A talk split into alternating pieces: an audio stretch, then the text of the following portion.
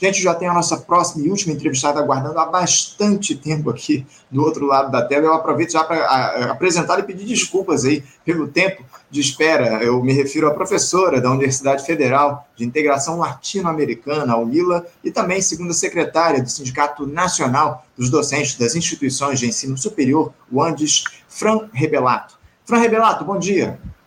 Bom dia, bom dia, Anderson. Na verdade, foi um prazer também ficar aqui acompanhando né, a entrevista anterior e poder também estar mais, melhor informada e preparada para os debates internacionais aí que a gente tem que enfrentar, que nos diz respeito a todos, na verdade. Né? Estávamos falando aí de reforma da Previdência na França e não podemos uhum. deixar de pensar também em nós aqui, né? Então, só, é muito bom estar aqui com vocês. Obrigada pelo convite.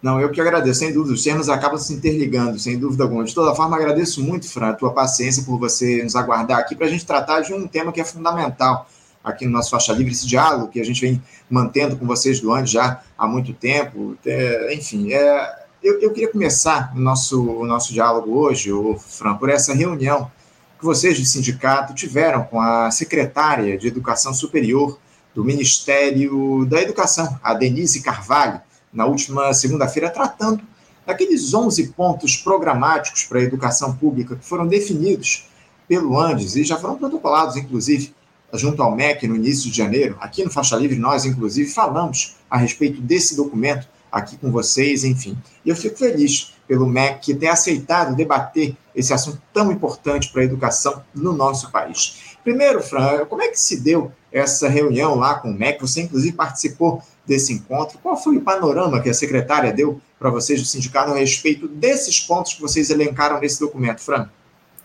Bom, eu acho que eu vou começar um pouquinho, Anderson, também pedindo licença aqui para te falar um pouco do contexto, né, de luta que uhum. a gente tem organizado e apresentado também essa pauta, né? A gente está num processo desde que, primeiro dizer que nos últimos seis anos a gente não teve possibilidade, né, de diálogo com os governos que que tiveram aí, né? Isso, claro, fez com que nós tivéssemos uma pauta ainda mais robusta, urgente e necessária de ser apresentada agora para o novo, novo governo. Né? Então, acho que é, ter a possibilidade de conseguir fazer esse diálogo é, foi muito importante né, para a gente retomar, é, num outro patamar aí de organização das nossas lutas, também a questão da, da defesa aí da educação pública, né, que é a nossa pauta central. Né? E a gente vem desde o início do, do novo governo, então, apresentando essa pauta, colocando na mesa, e ainda para a equipe de transição, né, é, questões que para nós é fundamental nesse momento. É, e saímos, ou seja, ainda estamos construindo, na verdade, nesse momento, a questão da campanha salarial. Acho que é só importante localizar isso, porque eu acho que tem a ver um pouco com algo mais amplo, né? Que é também a questão é, dos servidores públicos federais em geral, que nesses últimos anos não tiveram nenhum tipo de reajuste salarial, né? E a gente sabe a precarização das nossas condições de trabalho nesse período. Então a gente teve aí nesse primeiro momento, né, do ano, é, essa luta unitária, junto inclusive com as entidades que compõem o FONASEF, FONACAT, no sentido de a gente tentar ter um índice, né, percentual que pudesse dar conta dessas perdas salariais desse último período.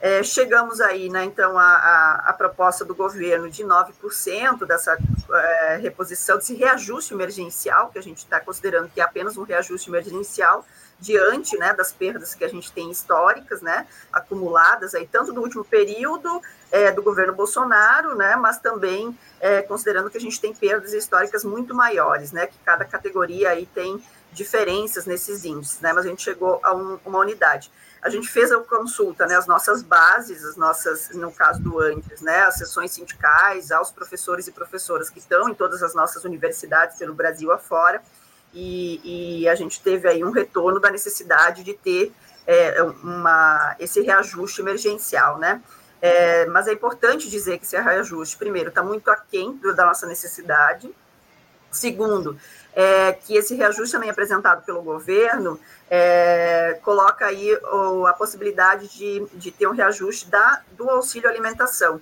Uhum. E para nós isso é um, quer dizer, é um problema, claro que nós vamos aceitar esse reajuste, mas assim, é, isso rifa os nossos aposentados, que inclusive na base do ANSI são mais 50% de professoras e professores que são aposentados, né? Já não tem mais aí o direito aos auxílios, então para nós é uma questão muito séria, né, também, essa ah. política, né, do auxílio que não considera os nossos aposentados e aposentadas que foram rifados aí desse processo. Enfim, então só para dizer que é nesse, nesse contexto também que a gente concentrou as nossas lutas nesse primeiro período. Claro que sem negligenciar tantas outras e que eu vou comentar aqui um pouco, né, uhum. né, também a partir dessa, dessa nossa é, dessa nossa longa pauta que a gente tem aqui dos 11 pontos. É, foi muito bom né, ter sido recebido, claro, porque, como eu disse, depois de tanto tempo, você ter a possibilidade de voltar ao gabinete né, aí do, da, do Ministério e poder discutir uma pauta, né, com, trazendo a centralidade da defesa da educação pública e todas as contradições que estão colocadas, acho que é fundamental. Então, acho que começa por aí. É, sabemos, claro, que o governo que está aí tem contradições, e no Ministério da Educação não é menor, porque, inclusive, né, a gente sabe que tem, temos todos os interesses aí também é, do setor privado, né, de também pautar um projeto da educação e disputar uhum. esse projeto da educação, né, então a gente sabe que também temos aí contradições colocadas e limites, né, na relação também com o governo, é, mas então acho que basicamente é isso, né, a Denise nos recebe, é, a, a, princípio, né, diz estar muito de acordo, sensível com as questões que a gente traz, com algumas diferenças, obviamente, de, de formas táticas de como a gente vai conduzir cada uma dessas pautas, é, mas se abre aí um canal de diálogo é, que a gente considera importante, mesmo, como eu falei, com seus limites aí que estão colocados também, e que a gente sabe que vai ter que fazer um enfrentamento, debate, a luta permanente também, porque é, nós vamos ter certamente diferenças na forma como a gente conduz esse processo de organização e defesa da educação, né? Uma coisa é papel do sindicato, outra coisa é papel do governo, né? A gente está lá como sindicato e a gente sabe que a gente sempre vai ter esses enfrentamentos com o governo e respeitando a nossa autonomia que a gente tem, a gente vai fazer os enfrentamentos necessários. Uhum, sem dúvida, é, ainda mais numa gestão de grande aliança como essa que está colocada, Fran. Agora, em relação a esses pontos que foram discutidos na reunião, o Fran, o, o Ministério da Educação se comprometeu a levar alguma dessas ações, dessas iniciativas que vocês propuseram à frente, Fran? Então, vou, vou até já fazer aqui um panorama, né, de algumas delas que são uhum. principais, algumas que eu acho que tem aí um, certo, um compromisso, e algumas também que a gente vê com preocupação a posição do, do Ministério, né. É, tem uma questão que é central para nós nesse momento, é, que é a questão da recomposição orçamentária, né? A gente tem aí nos últimos anos, né, o que foi nomeado como contingencionamento, né, dos orçamentos, e a gente sabe que nos últimos anos foi muito duro isso para a realidade das nossas universidades, para os institutos e para os Cefetes, né?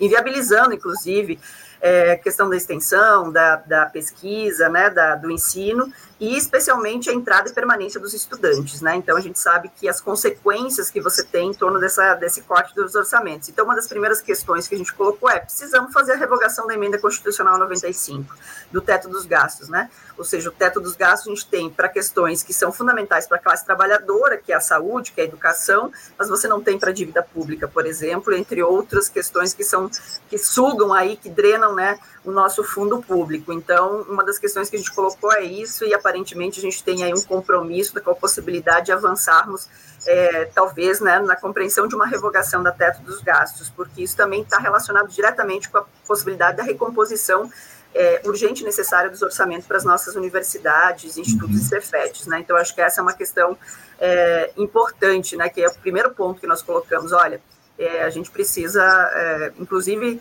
garantir que no próximo ano 2024, né, no orçamento para o próximo ano, esteja garantido aí uma recomposição é, desses orçamentos para a educação.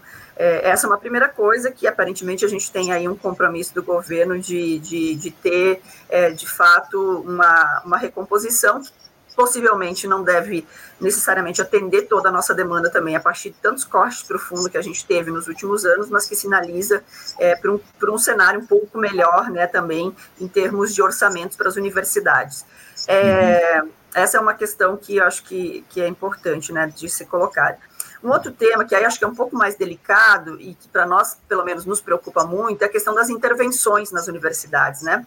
É, vocês devem ter discutido aqui já em vários momentos, a gente colocou com certeza também, é, mas nós temos mais de 20 instituições de ensino superior que seguem sob intervenção e que tem a ver com um problema histórico, né, é, que inclusive é um entulho da ditadura militar empresarial brasileira, né, que é a, a tal da lista tríplice, né, uhum. de qual os nossos reitores são eleitos pela comunidade universitária, mas o governo precisa de uma lista tríplice, é, que normalmente nos últimos anos, antes do governo de, do, né, do, de Bolsonaro, sempre foi respeitado, ou grande parte do tempo foi respeitado você nomear o primeiro, é, o primeiro eleito, né, eleita.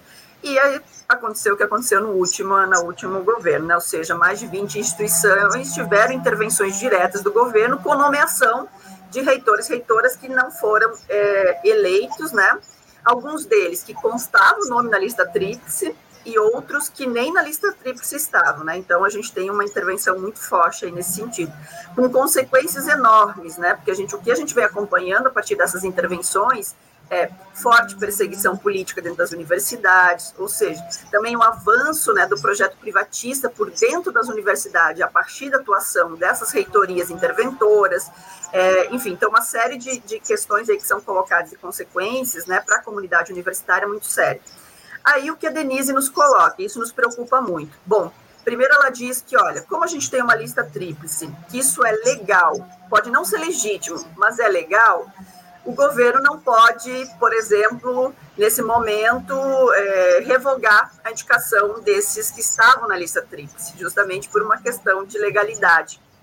É, e isso para nós é um problema político grave, né? Eu acho que a uhum. gente, uma das nossas pautas é nós queremos sim a revogação da nomeação desses interventores, né? E achamos que o governo deveria fazê-lo, o Ministério da Educação deveria fazê-lo.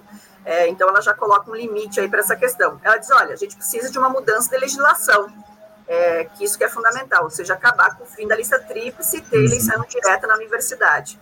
É, e a gente, claro, está trabalhando para isso. Inclusive, é importante dizer que ontem nós estivemos no, é, com alguns parlamentares também em uhum. Brasília e isso. apresentamos né, é, uma proposta de um projeto de lei para interferir justamente nessa mudança. Agora, até isso, né, ser levado a cabo a discussão, nós seguimos com 20 instituições, com reitores e reitoras, interventores, uhum. interventoras, e que a gente sabe que aí estão trazendo sérias consequências para as universidades. Não, é muito grave, muito grave, Fran. A gente tem acompanhado isso ao longo dos últimos tempos. No ano passado, a gente tratou desse tema aqui com a, com a Rivânia Moura, presidente do ONU, com outros representantes do sindicato, enfim, a situação é, é, muito grave, acima de tudo. Mas agora, o Fran, é, justamente nesse sentido, você citou essa, esse encontro que vocês tiveram ontem aí, lá na Câmara dos Deputados, vocês estão nesse movimento aí com mais força pelo fim da lista tríplice para a escolha dos reitores na universidade, nas universidades e institutos federais. Vocês tiveram aí esse encontro ontem, inclusive com o deputado federal Tarcísio Mota, do pessoal aqui do Rio de Janeiro, que integra a Comissão de Educação da Câmara, apresentando essa proposta de projeto de lei é, no sentido justamente de acabar com a lista tríplice. É uma iniciativa muito importante, Ofran, muito simbólica. Eu gostaria que você falasse um pouco a respeito desse encontro que você teve aí com os deputados ontem. Como é que foi a recepção do Tarcísio? E você não sei se vocês dialogaram com outros deputados, enfim, o que é que pode representar o fim dessa lista tríplice e como é que anda o movimento de vocês do Andes justamente nesse sentido? Bom, peço desculpa porque está tendo aqui, estão cortando uma árvore aqui próximo, né? E, então, espero que estejam ouvindo bem. É, então, foi, é isso. Ontem nós estávamos participando de uma jornada é, de luta de assuntos de aposentadoria, por isso até né, é, teve muita relação aí com a fala anterior do, do Fernando, né? Uhum. É, que a gente passou dois dias debatendo questões referentes aí todas as reformas da Previdência que a gente teve e as consequências para a nossa carreira docente, mas não só, né? Para a classe trabalhadora em geral. E aí, dentro dessa, dessa jornada, uma das propostas era justamente também visitar todos os gabinetes e apresentar a nossa pauta, né? Esses 11 pontos aí que a gente tem é, também, que a gente levou para a Denise. Foi um momento bastante importante também de retomar, né? Essa nossa ida aos gabinetes, conversar com os parlamentares, acompanhar a Comissão da Educação, é, e tudo isso, né? Acho que também faz parte da luta, né, mais institucional nesse caso, estar tá próximo é, desses espaços e poder apresentar nossa pauta e, e claro, é, para além dela também seguir mobilizando é, no lado de fora, vamos dizer assim, da Câmara dos Deputados, né? Que acho que é esse duplo movimento que a gente fez. E, e foi muito bom, né? A gente ter tido esse diálogo com o Tarcísio, acho que ele tem um compromisso, também é professor, né? Também já foi líder sindical no CEP do Rio de Janeiro, sabe muito bem o que significa esse processo também de luta que a gente tem histórico, né? Para a gente ter o fim da lista tríplice, pela autonomia, pela democracia efetivamente, né? É, nas nossas escolas, nas nossas universidades. Então, eles assumiram o compromisso de, de levar adiante, de protocolar e de já dar encaminhamento a esse projeto de lei. Para nós, esse uhum. projeto de lei tem uma centralidade muito grande agora, inclusive na próxima semana, Anderson, a gente vai estar fazendo o nosso segundo encontro lá em Brasília também, nosso segundo encontro é, das universidades que estão sob intervenção. Então, a gente convoca aí as sessões sindicais, né, convocamos as sessões sindicais do Andes, é, especialmente naquelas universidades que estão sob intervenção, para a gente fazer um dia de luta nacional, mobilizar tanto nas universidades, porque é uma questão que não é só das 20 que estão sob intervenção, né, é uma luta de todas as universidades, independente de como é que está é, essa questão, porque a gente quer justamente o fim da lista tríplice para todos, né? Então, é, nós vamos estar nos encontrando dia 4 agora, na terça-feira, em Brasília, é, para a gente, de novo, é, pensar como é que estão os processos em cada uma dessas universidades, né? É, porque algumas universidades estão conseguindo reverter, inclusive, essa nomeação a partir também das deliberações dos seus conselhos superior, que é a instância uhum. máxima deliberativa né, nas universidades. E, e, depois, à tarde, a gente vai ter também um debate, uma conversa com parlamentares que a gente sabe que vão e podem nos apoiar, é, nesse processo de organização desse projeto de lei para levar adiante, para que ele seja aprovado. E também vamos ter uma conversa aí sobre a organização da luta a partir da, da necessidade do fim da lista tríplice. Então, acho que são passos importantes que a gente está dando. É importante dizer que a gente tem dois dois dossiês, né, o antes e um espaço é, de formulação, né, também, além da, uhum. da intervenção política, sempre muita formulação para a gente poder também intervir melhor, né, é, diante das, das, contradições que tem, das lutas que a gente tem. Então, a gente tem dois dossiês que nós produzimos no último período. Um sobre a militarização no, no ex-governo de Bolsonaro, que foi fundamental para a gente entender também o que significava o papel dos militares dentro do governo, do, do ex-governo. É, e, agora, e também um dossiê específico sobre as intervenções, que foram é, nossos, é, inclusive, sindicalizados e professores e professoras da Universidade Federal do Espírito Santo, da DUFES, que se disponibilizaram a fazer a pesquisa de ver quais foram todas as universidades, institutos que tiveram intervenção e quais foram os impactos. Então, a gente tem um dossiê aí bastante robusto também, trazendo para a gente elementos para nós podermos fazer esse debate de uma melhor forma possível, para apontar o quanto é urgente a gente é, poder aprovar esse projeto de lei. Eu acho que foi muito, muito importante a agenda de ontem para a gente avançar também nessa luta. Não, sem dúvida alguma, fundamental essa, essa busca por conteúdo, por, por a, produção desses dossiês por vocês do justamente para dar, dar fôlego a esse debate que está colocado em relação à educação no nosso país. Fran, eu quero te agradecer muito a tua participação conosco aqui no Faixa Livre. Muito obrigado por você tratar a respeito desses temas que são fundamentais aqui para a nossa, nossa discussão no Faixa Livre. A gente continua mantendo essa interlocução com vocês do antes a respeito de tudo que está colocado em relação à saúde da educação superior aqui no nosso país. Fran, muito obrigado pela tua participação. Te desejo um bom dia e deixo um abraço forte. Obrigada, Anderson. Obrigada a todos que estão nos assistindo. Estamos à disposição, sempre que possível, necessário, estamos aí para debater e para seguir na nossa luta pela educação pública, gratuita e muito mais do que isso, né? Uma universidade popular que todos e todas caibam nela também. bom é dia e obrigada. Seguimos juntos. Um abraço para você, Fran. Até a próxima. Conversamos aqui com Fran Rebelato, ela que é professora da Universidade Federal de Integração Latino-Americana, UNILA, e também segunda secretária do Sindicato Nacional dos Docentes das Instituições de Ensino Superior, o ANDES, Sindicato Nacional, enfim, a uma importante entrevista que a gente fez aqui com a Fran a respeito da situação que está colocada em relação à educação superior aqui no nosso país, essa necessidade de se desfazer a, a lista tríplice para a escolha de reitores nas universidades e instituições federais, um importante papo que a gente teve aqui com a Fran Rebelato.